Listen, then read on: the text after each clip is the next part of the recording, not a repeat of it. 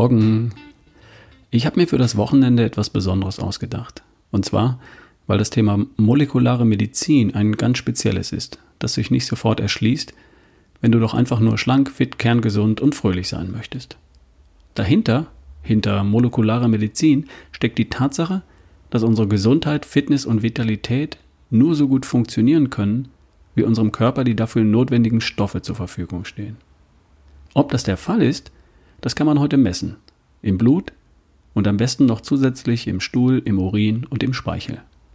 Wenn man das alles in seiner Gesamtheit betrachtet, dann ergibt sich ein vollständiges Bild von A, den Risikofaktoren, wo stehe ich heute mit meiner Gesundheit und was ist mein gesundheitlicher Ausblick, und B, von den körperlichen und auch von den mentalen Leistungsfaktoren.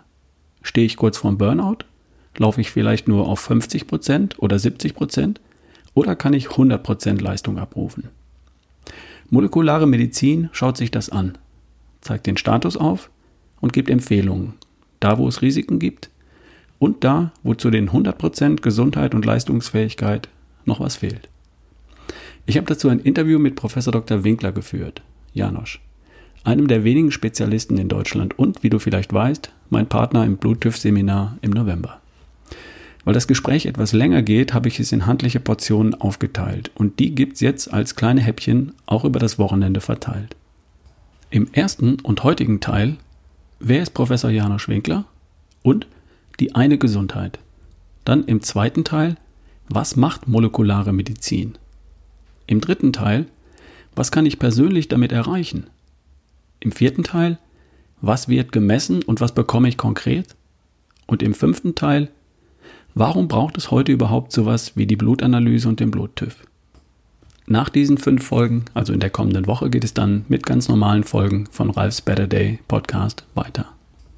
Also das molekulare Medizin Special in den kommenden fünf Tagen auch über das Wochenende. Viel Spaß bei meinem Gespräch mit Janusz Winkler.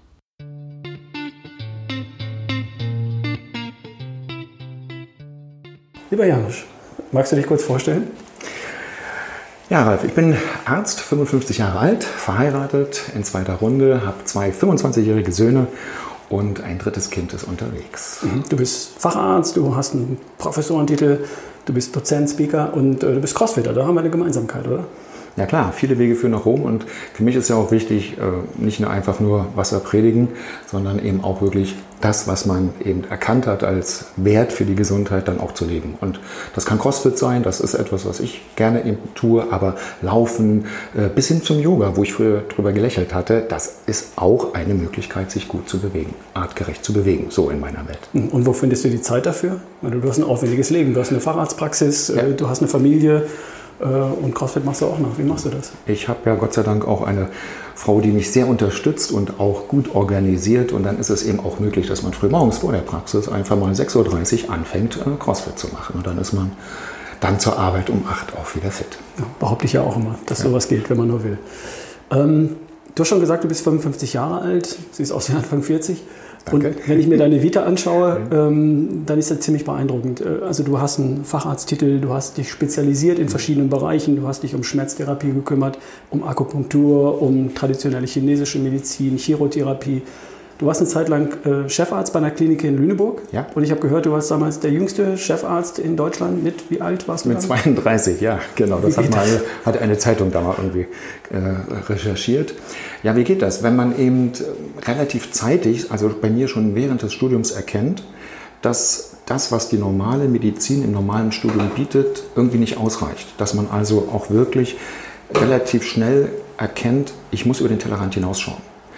Und bei mir war es so, dass ich durch Schlüsselerlebnisse als junger Arzt, also da war man noch nicht der offizielle Arzt, war man noch Arzt im Praktikum, aber wenn man da mit Menschen zu tun hat, die in einer völlig verzweifelten Lage sind und in der Schulmedizin, in der westlich etablierten Schulmedizin keine Hilfe erwarten können, dann ist einfach für so einen jungen rebellischen Arzt dann die Frage klar, wo kann man auf dieser Welt was herholen an Input, an Medizin, was dann diesen Menschen dann doch helfen kann. Und da fiel mein Blick dann auf die Weltkarte nach China. Und deshalb war der erste Schritt sozusagen über den Tellerrand hinauszuschauen, lerne chinesische Medizin und bereue ich bis zum heutigen Tage nicht. Ich liebe die Akupunktur, ich liebe die chinesische Medizin und weiß, dass sie wirklich eine ganz hervorragende Ergänzung sein kann. Mhm. Hast du mir im Vorgespräch schon gesagt, ähm, dass du hast einige längere Aufenthalte in, in, China hinter dir. Ja. Über, über Jahre hinweg warst du immer wieder in China für Studienaufenthalt. Erklär doch mal. Genau, ich war 92 das erste Mal dort. Das für einen längeren Zeitraum, also etliche Monate. Dann hat man erstmal genug Input und man lernt ja jedes Mal dann dazu. Ich war dann von 92 bis 2000 äh, fast jedes Jahr dort in unterschiedlichen Zeitabständen. Dann gab es beruflich und familiär bedingt ein paar Pausen. Aber man fährt dann auch nicht mehr hin, um noch weitere Punkte zu lernen. Die hat man irgendwann ja dann auch drauf. Und ich bilde ja seit 25 Jahren jetzt auch Ärzte aus in Akupunktur und Schmerztherapie. Aber äh, die Verbundenheit zur chinesischen Medizin ist natürlich da. Ich äh, fahre dort deshalb auch immer jetzt noch gerne hin, um den Austausch zu suchen mit den äh, chinesischen Kollegen. Was tut sich dort überhaupt in der Medizin? Und wir haben natürlich auch aus aktuellem Anlass dort äh, ganz große äh, Bereiche, wo man sich austauschen sollte. Absolut.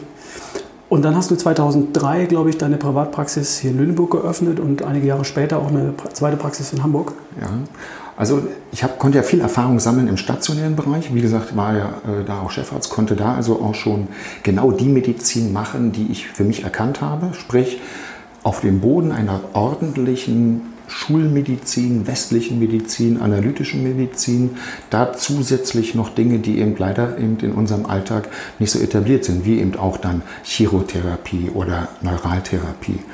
Und als ich merkte, dass das wirklich etwas äh, ist, was eine stimmige Medizin macht, eine, eine wirklich im wahrsten Sinne des Wortes ganzheitliche Medizin. Ich weiß, das Wort ist sehr abgedroschen worden, mhm. aber ich habe es wirklich so versucht, mit Leben zu füllen. Und ich glaube, das ist ganz gut gelungen und es hat sich dann aber auch ergeben, dass man eben dann das auch in eigener Praxis führt, weil das eben im Klinikbereich in Deutschland einfach nicht sehr gefördert wird. Und über diesen Weg, über die äh, Einflüsse aus China, bist du zur molekularen Medizin gekommen, richtig?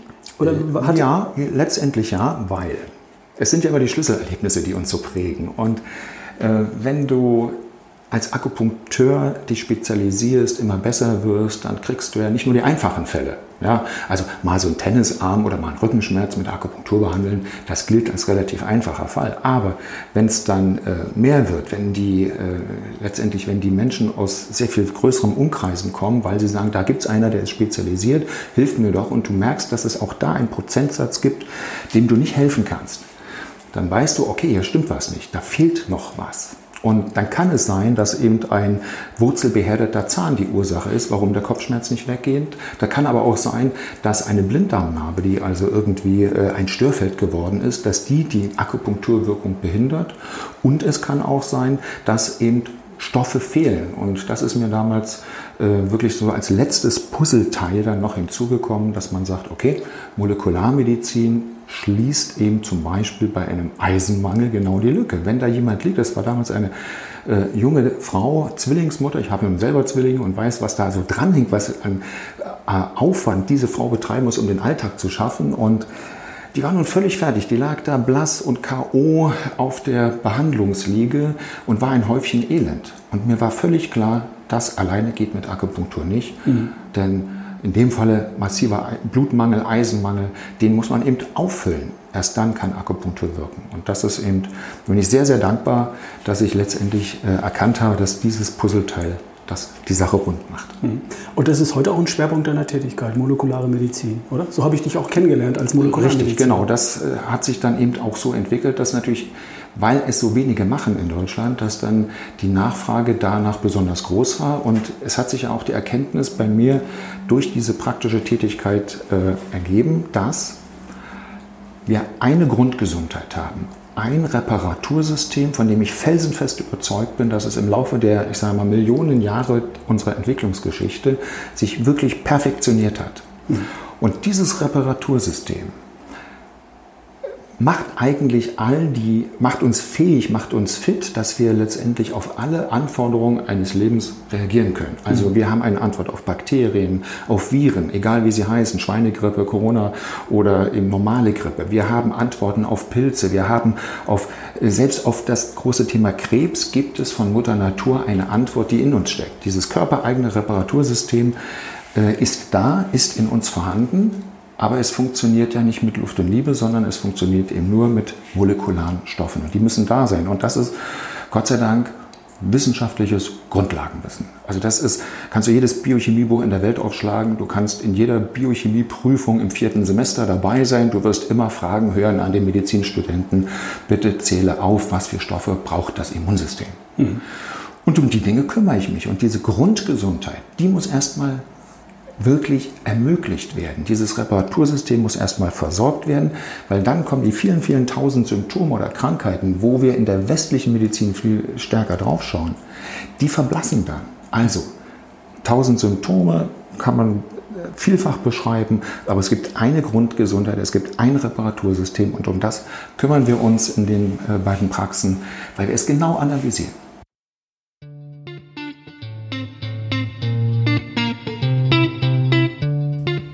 Soweit zur heutigen Folge. Morgen steigen wir dann etwas konkreter ein. Was macht molekulare Medizin? Also, hör morgen wieder rein, auch am Samstag.